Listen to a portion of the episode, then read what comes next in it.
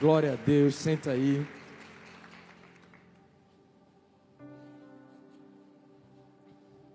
Gente, que privilégio estar na casa de papai, é ou não é? Parecia que o mundo ia desabar alguns minutos atrás, de tanta chuva. Mas glória a Deus que eu e você estamos aqui. Então, não ache normal. É um privilégio estar na presença, é um privilégio poder louvá-lo e adorá-lo. Amém?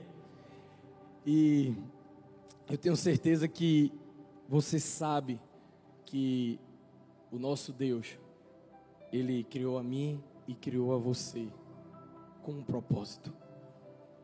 Nós temos e temos que ter a certeza de que no dia que Ele sonhou com cada vida aqui, no dia que Ele formou, Ele assinou assinou como sendo o autor. E como ele foi, como ele é o autor das nossas vidas, ele tem uma razão para ter nos criado. Ele tem um porquê de ter nos feito. Ele tem um porquê para nós sermos quem nós devemos ser de acordo com a vontade dele. Por que, que eu estou dizendo isso, lembrando isso? Você foi criado para ser quem o Criador deseja que você seja. E nesse mundo em que a gente está vivendo, a gente vê tanta gente correndo atrás de visibilidade, correndo atrás de promoção, correndo atrás de aprovação de pessoas, quando na verdade a gente precisa ser aprovado por aquele que nos criou.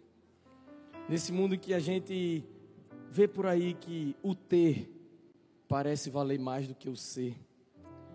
O parecer parece mais, valer mais do que o ser em si. Quantas vezes a gente vê aí em rede social pessoas que dizem estar em determinado lugar, você sabe que aquilo ali é muito pouco provável, mas aquela pessoa alcança milhares de pessoas com as palavras, com as ideias dela. E é tudo uma aparência. E se a gente não tiver cuidado, a gente pode acabar entrando nessa rotina de valorizar o aparente, quando na verdade a gente tem que valorizar a essência, o ser. Porque, infelizmente, isso acontece na nossa sociedade porque o inimigo está aí para nos ludibriar, para nos enganar. Enganar lá fora e enganar, infelizmente, também dentro da igreja. A gente tem que ter cuidado para a gente se preocupar com o nosso coração, com o que aquilo que a gente foi criado para ser e não está preocupado em ser alguém que nós não somos, ou muito menos alguém que a gente não foi criado para ser. E nós não fomos criados para correr atrás de cargos, nós não fomos criados para correr atrás de status, nós não fomos criados para correr atrás de promoção e de aprovação de homens. Porque quem vive para agradar a homens, além de não agradar todo mundo, muitas vezes não vai agradar a Deus. Então, Deus trouxe a gente essa noite aqui, Deus nos deu o privilégio de estarmos aqui essa noite, aqui e no campus online, para ouvirmos que Ele deseja que nós sejamos alguém especial, que foi criado por Ele, e que Ele deseja que a gente abandone qualquer ideia, qualquer achismo de sermos outra coisa senão aquilo ou aquela pessoa para a qual nós fomos criados. Amém? Então, o título da nossa mensagem de hoje é: Quem você pensa que é?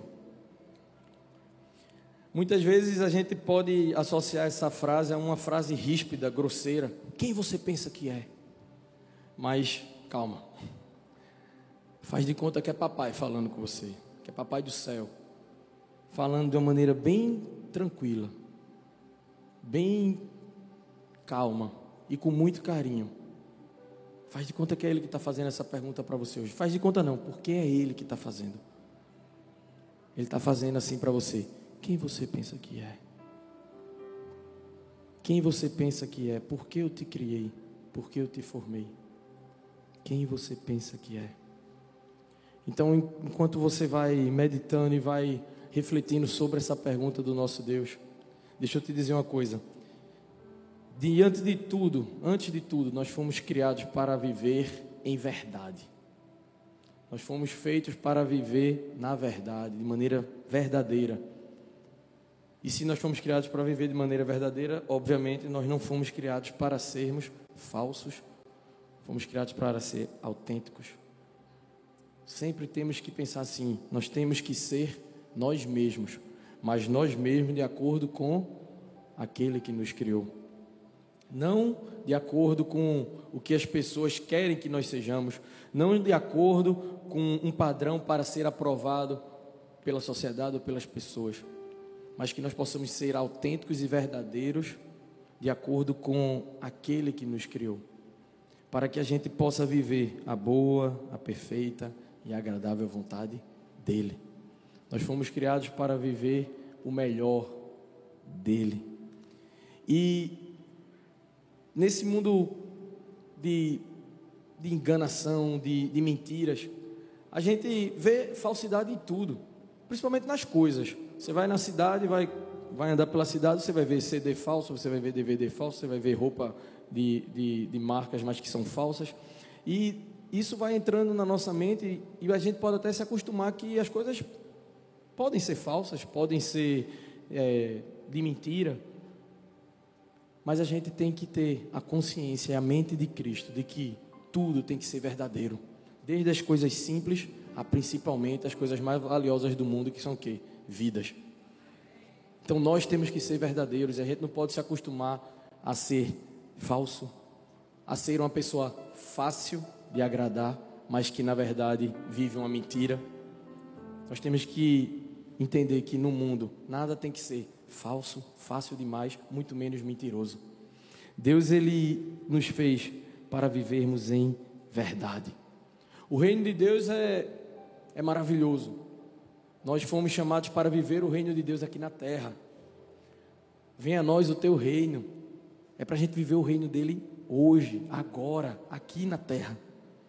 Mas a gente sabe que nós, como filhos, ainda somos imperfeitos, estamos em busca da perfeição, amém?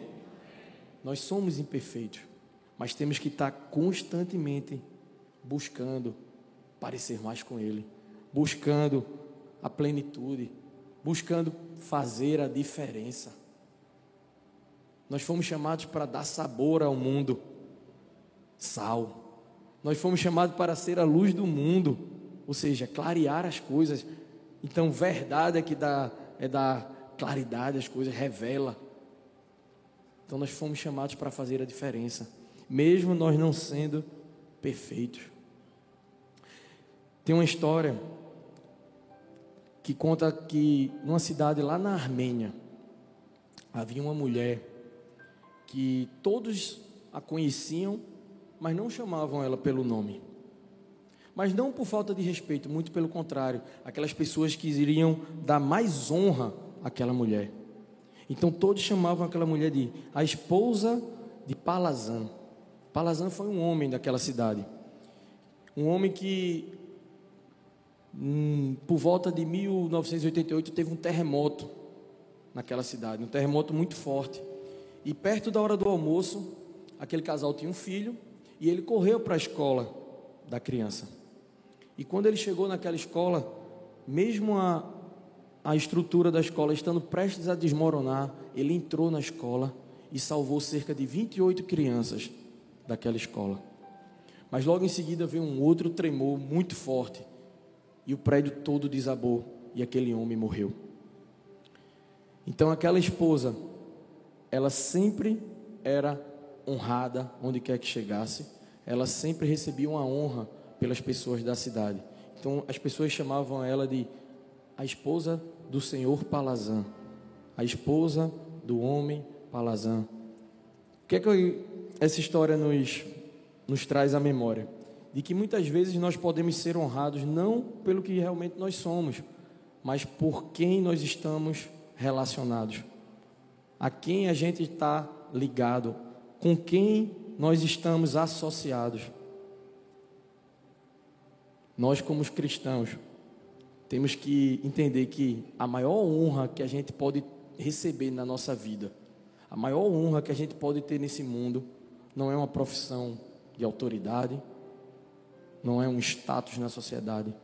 A maior honra que a gente pode receber, ali vai um discípulo de Jesus. Ali vai alguém que está ligado com um homem que deu a própria vida para salvar a humanidade. Ali vai uma mulher que imita Jesus. Não tem honra maior, gente, que a gente possa receber. Ali vai um cristão de verdade. Ali vai uma pessoa que foi transformada. Ali vai uma pessoa que entendeu que um amor incondicional, um amor que não pode ser medido, transformou a vida dela. Essa é a maior honra que a gente pode carregar. Então, mais uma vez eu pergunto: quem você pensa que é? Quem você pensa que é? Com qual, como as pessoas te conhecem? Como você é chamado por aí? Então, mais uma vez, nosso Senhor, o nosso Deus, nos criou para que, apesar dos nossos defeitos, a gente possa carregar um amor que constranja, que a gente possa servir as pessoas, ao próximo, inspirado em como ele serviu, porque ele veio e foi o maior exemplo de servo que a gente possa ter. Enfim, que a gente possa viver a verdade e viver a verdade sendo discípulo dele. O Senhor, Ele nos chama essa noite, Ele está nos chamando para que a gente possa viver com o compromisso da verdade. Então, quem você pensa que é? Vamos ver aqui três etapas que a gente precisa entender para vivermos em verdade, com o compromisso da verdade. Primeiro, viva plenamente. João 10, 10. O ladrão vem apenas para roubar, matar e destruir. Eu vim para que tenham vida e tenham plenamente. Algumas linguagens falam que tenham vida e vida em abundância. Então repete assim comigo: tenham vida e tenham plenamente. Você entendeu o que você acabou de declarar? Isso é para você. Isso é uma promessa palavra de Deus tem milhares de promessas. Essa é apenas uma delas. Se formos a Ele, porque Ele veio para nos dar vida plena. Primeiro, vida e vida plena. Então aí já vai uma das respostas. Quem você pensa que é? Você é alguém que foi criado para ter vida.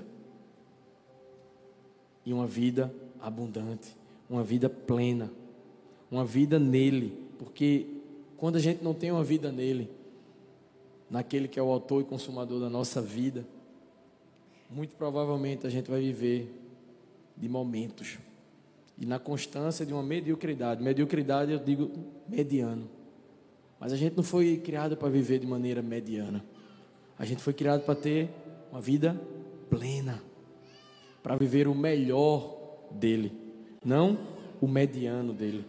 Deus ele promete abundância, promete plenitude, não só em provisão material, mas principalmente abundância em paz, amor, alegria, graça.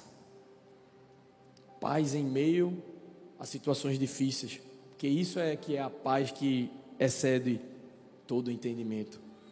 Paz em numa rede, na praia. É fácil de entender essa paz. Nós fomos chamados para ter aquela paz que o mundo não consegue entender. É aquela paz que, em meio ao caos, a gente sabe que tem alguém que está no controle das nossas vidas. Amém? Então, viver em abundância é isso. É viver apesar das situações. É viver apesar do que está acontecendo ao nosso redor. E permanecer tendo vida e tendo vida em abundância. Porque pode ser mais fácil do que a gente imagina. É só a gente buscar aquele que falou isso. Que o ladrão veio para matar, roubar e destruir. O ladrão, o inimigo veio para fazer isso. Então a gente tem que correr para o outro lado, para ter relacionamento com Ele. Se a gente lembrar de que se a gente tiver relacionamento com quem pode nos proporcionar isso, a gente vai ter a abundância que Ele pode nos dar.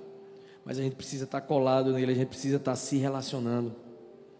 Quando Jesus foi até aquela cruz, quando Ele se entregou por nós, Ele foi movido por um amor, como eu falei, que não dá para medir. Então foi algo muito grande o que Ele fez. Foi um preço muito caro. Foi, um, foi pago um alto preço. Então Ele não pagou um alto preço para você ter uma vida medíocre o sacrifício dele, aquele sacrifício que só ele foi capaz de suportar por nós, não foi feito para que tivéssemos uma vida medíocre. Então a gente foi criado, nós fomos criados para sermos plenos, uma vida plena. E a melhor maneira da gente entender essa plenitude é se a gente se lembrar de Gálatas, quando fala do fruto do Espírito. Tem vida mais plena do que se a gente tiver paz, alegria, amor, bondade, benignidade, mansidão, fidelidade, longanimidade e domínio próprio. Carregar o fruto do Espírito é ter plenitude, gente. É ter plenitude independente do que esteja acontecendo ao seu redor. E deixa eu te dizer, do grego, a palavra abundância, ela significa mais do que só ter ela significa chegar a ter mais do que se espera. Ou seja, pleno você pode pensar algo que já chegou no limite. Mas se você for pensar nessa palavra grega, abundância, é o que? É ter mais do que a gente imagina, é ter mais do que se espera, é transbordar. Por isso que a gente precisa ter transbordo na nossa vida, desse aqui que a gente falou. Porque quando transborda, bate em alguém, a paz bate em alguém, a alegria contagia, a mansidão contagia. Então a gente tem que pensar que a gente tem que ter essa abundância, a abundância de ter mais do que a gente pede ou imagina, mais do que a gente necessita para dar para outras pessoas.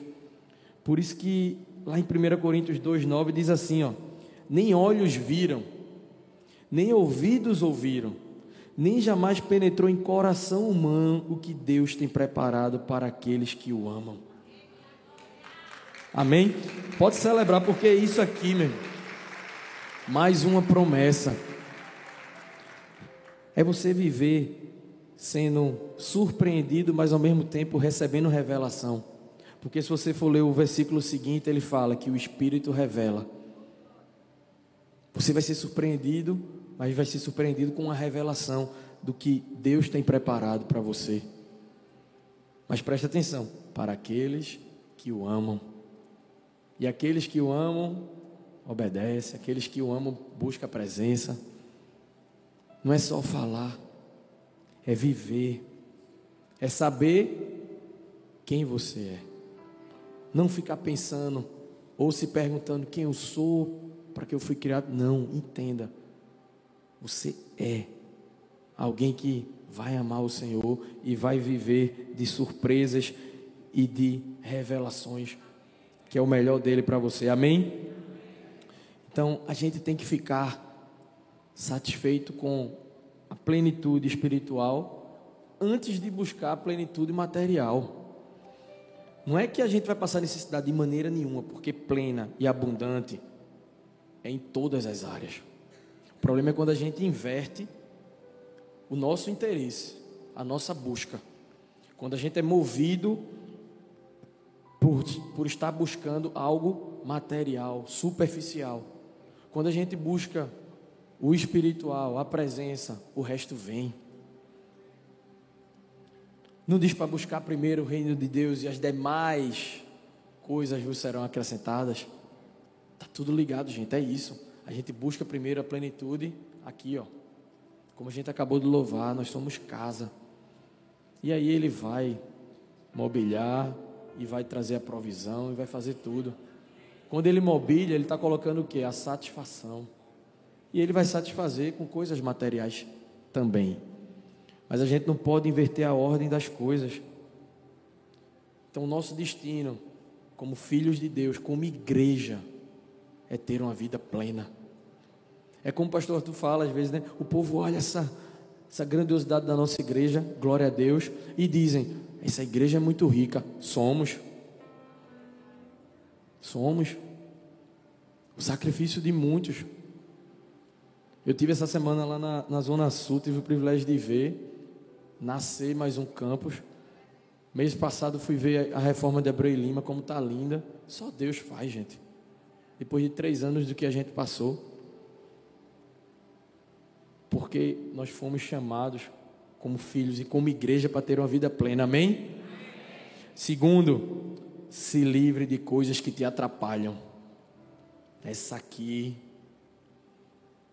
Papai do Céu te trouxe hoje para trazer a memória as coisas que não são para estar nessa casa aí. Se livre das coisas que te atrapalham. Filipenses 3, do 13 ao 14. Irmãos, não penso que eu mesmo já o tenha alcançado, mas uma coisa faço, esquecendo-me das coisas que ficaram para trás e avançando para que estão adiante, prossigo para o alvo a fim de ganhar o prêmio do chamado celestial de Deus em Cristo Jesus. Quem vive de passado é museu, meu irmão. Jesus não está preocupado com o que você fez. Ele está preocupado com que você se arrependa do que você fez. E você vem do jeito que está. E ele apaga. Não deixe com que situações coisas que ficaram para trás impeçam de você prosseguir para o alvo. E não tem coisa que nos impeça mais de prosseguir para o alvo do que o pecado.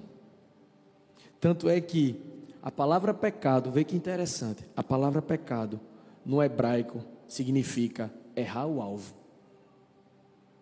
Pecado no hebraico significa errar o alvo. Veja como a palavra é linda. Quem é o alvo? Quem é o alvo? Jesus. Então, quando a gente peca, meu irmão, a gente está errando o alvo. Então, se já aconteceu de você errar o alvo,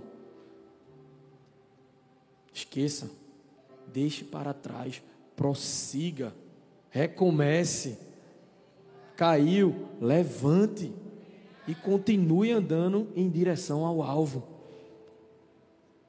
Porque a gente sabe, mas às vezes a gente esquece.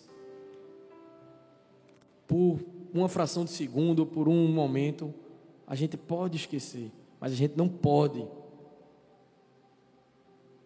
de que Ele nos ama. Ele ama você de uma maneira incondicional. Mas Ele ama tanto que Ele quer te fazer melhor. Ele quer fazer você de acordo com o projeto inicial. Lembra que eu falei? Quando ele desenhou, quando ele assinou, quando ele botou a marca dele ali assinando, fui eu que fiz. Ele quer que você fique ou volte a ser do jeito que você foi criado para ser. Para ter uma vida plena. Paulo, quando ele falou aqui, ele reconhece. Aqui ele fala: Não penso que eu mesmo já o tenha alcançado. Ele está dizendo: Eu ainda estou prosseguindo. Isso é Paulo falando. Se Paulo falou, a gente também obviamente pode falar, dizer, eu ainda sou imperfeito, mas eu quero chegar na perfeição. Eu busco a perfeição. Eu prossigo para o alvo. Deixando as coisas velhas que passaram. Então é deixando. Deixou. A gente deixa. E em nome de Jesus, essa noite vai ser uma noite de você deixar algo. Amém? Você não vai sair daqui da mesma maneira que você chegou. Você que está no campus online, a mesma unção que está aqui, está aí. Então você não vai dormir hoje da mesma maneira com que você acordou.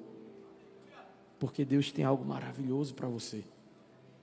Deixe para trás, prossiga para o alvo. Porque a gente está na mesma corrida que Paulo. Nós fomos chamados para essa corrida. E a corrida não é quem vai chegar primeiro. A corrida é quem vai chegar. É de glória em glória. Não é quem vai chegar primeiro, é quem vai terminar.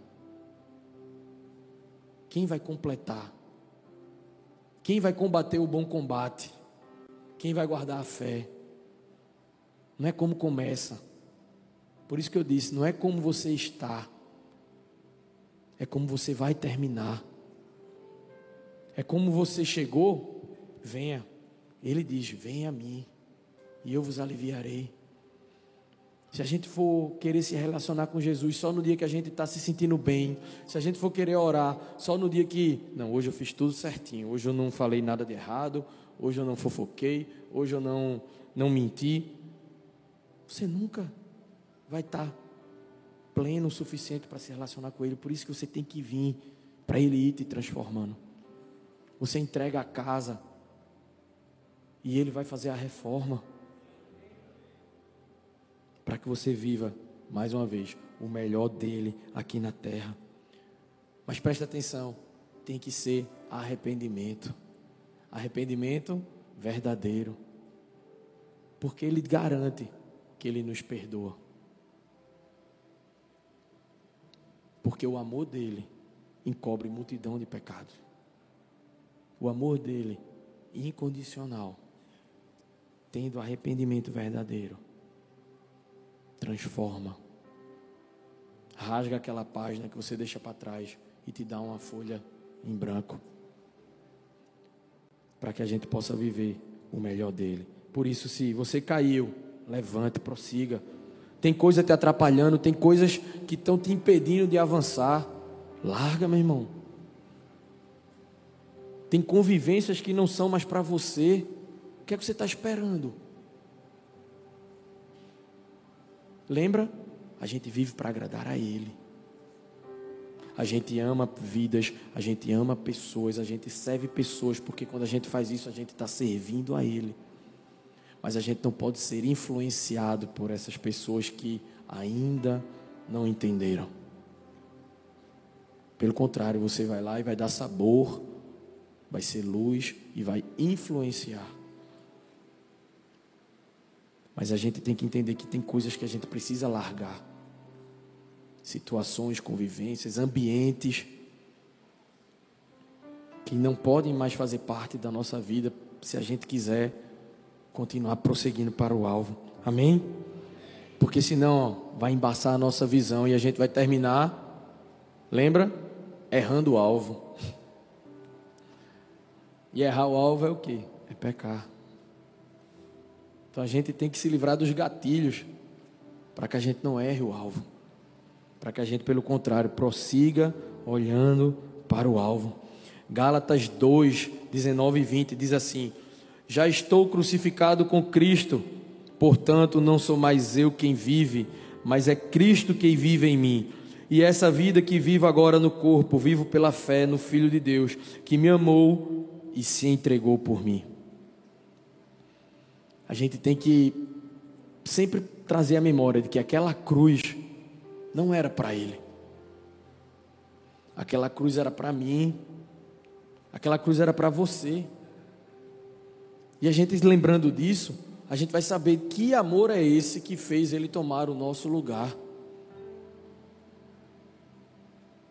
Então, se ele se entregou, ele morreu ali, a gente tem que, no mínimo, é o mínimo, lembrar que era para nós estarmos ali.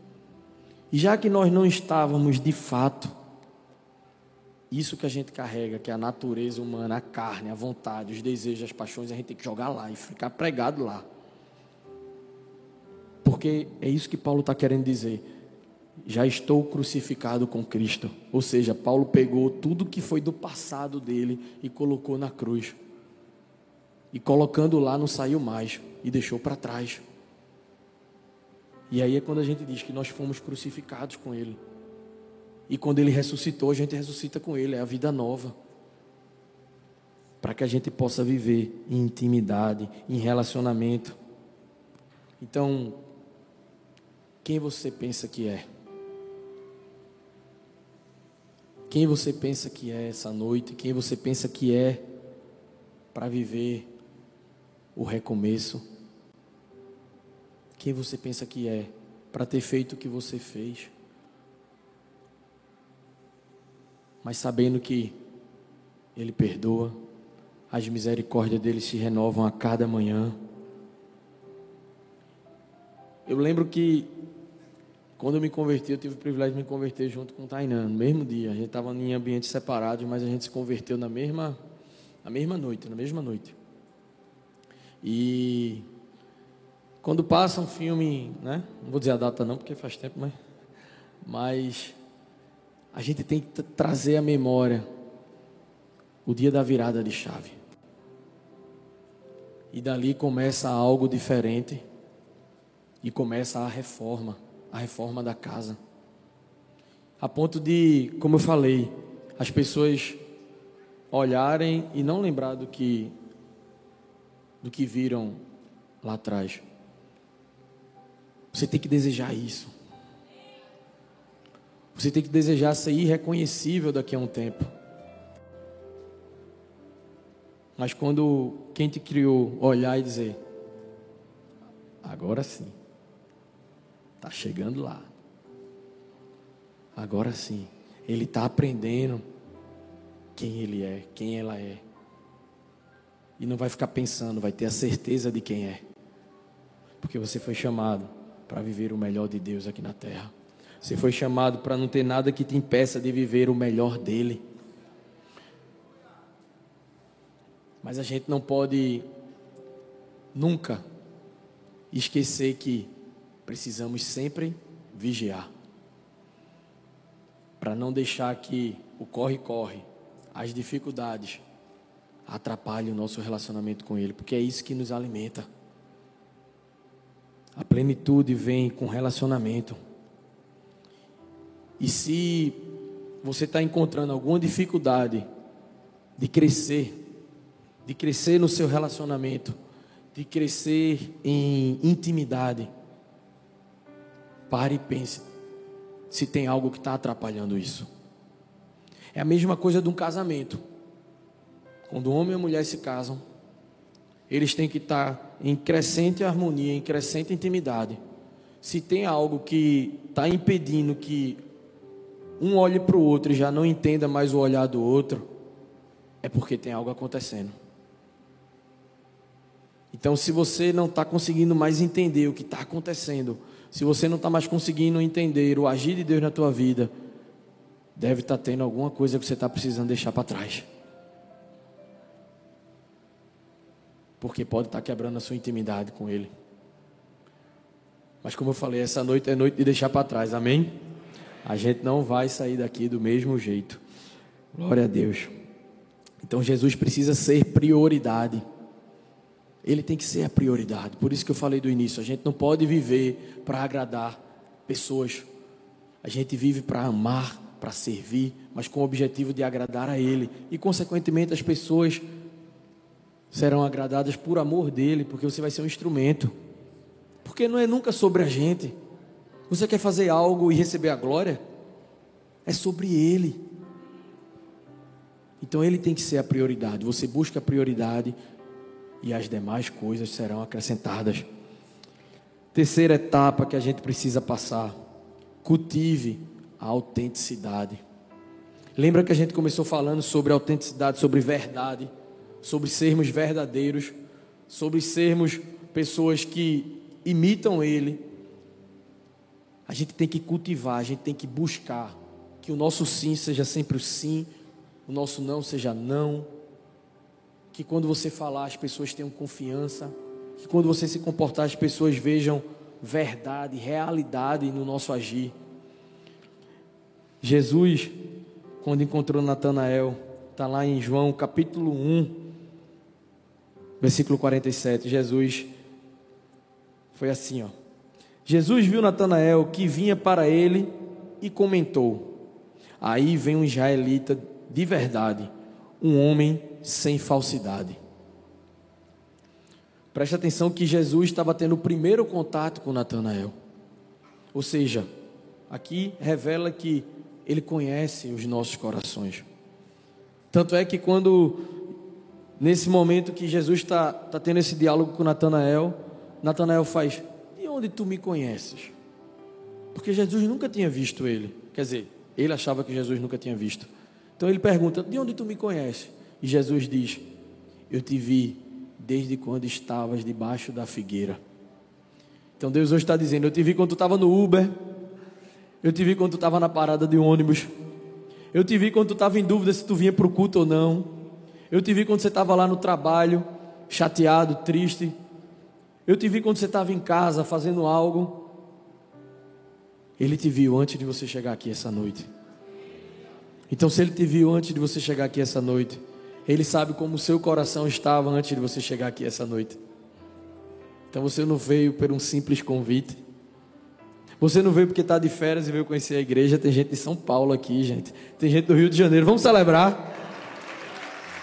De, estão de férias, não é isso? De férias e vieram aqui para a casa de papai.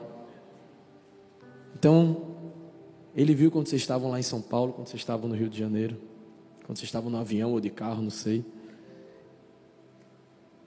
Ele nos vê quando a gente está debaixo da figueira. E aí ele diz a Natanael: aí não há falsidade. Então preste atenção que ele não disse, você é perfeito. Mas ele elogiou porque não havia falsidade. Então lembre-se, não é inicialmente sobre perfeição, é autenticidade. É quando a gente fala, rasga o coração, não esconde nada, porque ele já sabe.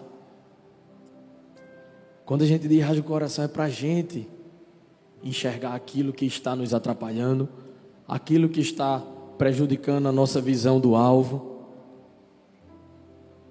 Quando ele diz, não há falsidade, é um coração quebrantado. Um coração que fala: Deus, eu estou triste por isso. O Senhor sabe que aconteceu isso. Ele sabe como você está. Provavelmente ninguém mais sabe se você não compartilhou com ninguém, mas Ele sabe como está o seu coração. Mas cultive a autenticidade diante dele, principalmente, e diante dos homens. Porque lembra? a maior honra que a gente pode ter é ser comparado com Ele. É dizer, algo aconteceu na vida daquela pessoa por causa de Jesus. E não tem como a gente ser comparado com Ele se a gente não cultivar a autenticidade. Porque se a gente não cultiva a autenticidade, se a gente não cultiva a verdade, automaticamente a gente faz o oposto, que é o que? A falsidade. E nele não há mentira. Nele não há falsidade. Aqui a gente está falando de perfeição? Não. Estamos falando de verdade. Filhos, para ser verdadeiramente parecido com o Pai. Filhos que foram conquistados lá na cruz para ser verdadeiramente parecido com quem morreu naquela cruz. Com autenticidade.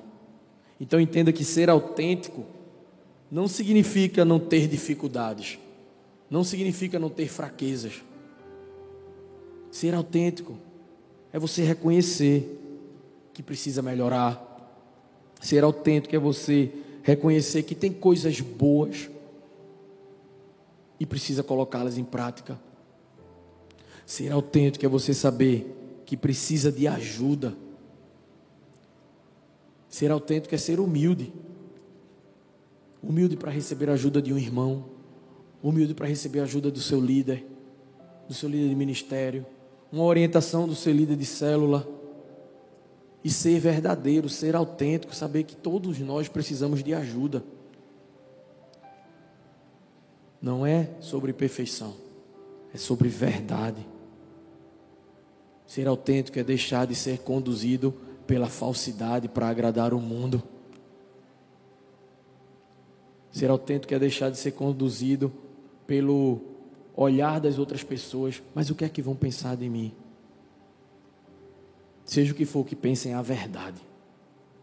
Fez porque era a verdade.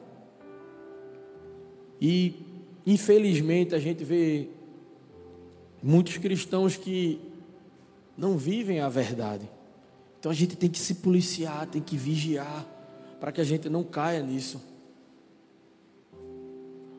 Para que a gente não, não caia nessa mentira de querer buscar reconhecimento das pessoas. Ah, não, eu vou fazer isso porque aí meu líder, eu vou ficar bem com meu líder. Não.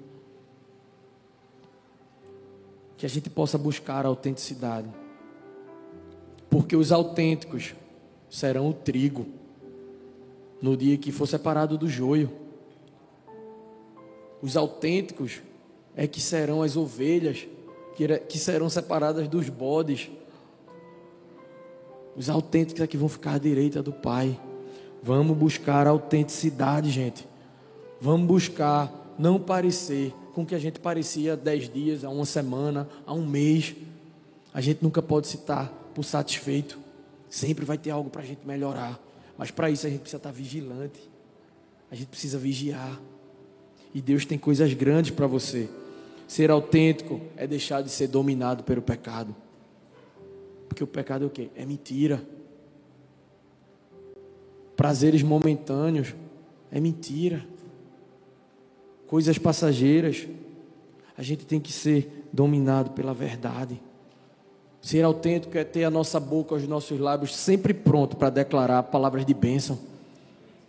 Ser autêntico é estar sempre pronto para fazer algo que vai abençoar alguém de maneira verdadeira, de maneira que a pessoa vá se sentir abençoada e cuidada por Deus, porque Deus cuida de pessoas através de pessoas. Isso é ser autêntico. Ser autêntico é ter a certeza absoluta e inabalável da salvação, daquilo que foi conquistado e que independe do quanto a gente faça, mas já foi conquistado. Tudo isso a gente está falando para viver bem, mas não vai fazer ele te amar mais ou te amar menos. É para você ser agradável aos olhos dele. É para ele te olhar e ver: esse filho me ama, essa filha me ama. E ele ver transformação em você pelo agir dele.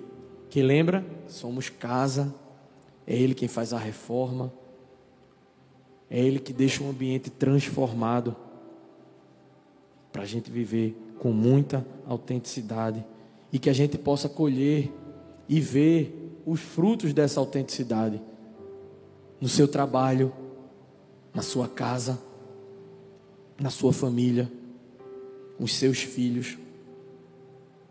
Vidas transformadas transformam outras vidas, gente. Se agarre na transformação, na restauração, para viver o melhor e fazer com que pessoas vivam o melhor. Transforme o ambiente onde você está, sabendo que não vai ser você, é Ele quem vai fazer, mas vai usar você para transformar ambientes. E você vai ver quem você é. Amém? Fica de pé no teu lugar.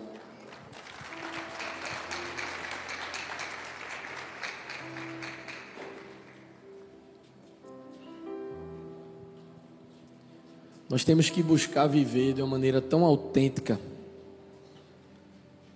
A gente tem que buscar viver de uma maneira que as pessoas saibam como nós éramos e como nós somos. Tem uma frase que é muito forte, mas também é muito engraçada, de Billy Graham. É uma frase que é engraçada, é, mas é muito forte, então presta atenção. Billy Graham disse assim, ó: Um verdadeiro cristão é uma pessoa que pode dar o seu papagaio de estimação para os fofoqueiros da cidade. O que é isso? Um verdadeiro cristão não esconde nada. Um verdadeiro cristão não teme o que os de casa podem falar sobre ele na rua. Você foi chamado para viver em liberdade, isso é liberdade. Liberdade é você não ter o que esconder. Então, quem você pensa que é? Você é filho amado. Você é filho escolhido. Você é uma pessoa com propósito. Você é uma pessoa que foi criada para fazer a diferença. Você é uma pessoa que tem muito valor. Não importa o que o mundo já disse, o que pessoas já disseram ao seu respeito. Não importa o que disseram na sua infância, você tem um valor. Você foi comprado. Antes de você nascer, você já era amado. E foi mais ainda, porque o próprio Deus se entregou naquela cruz por você.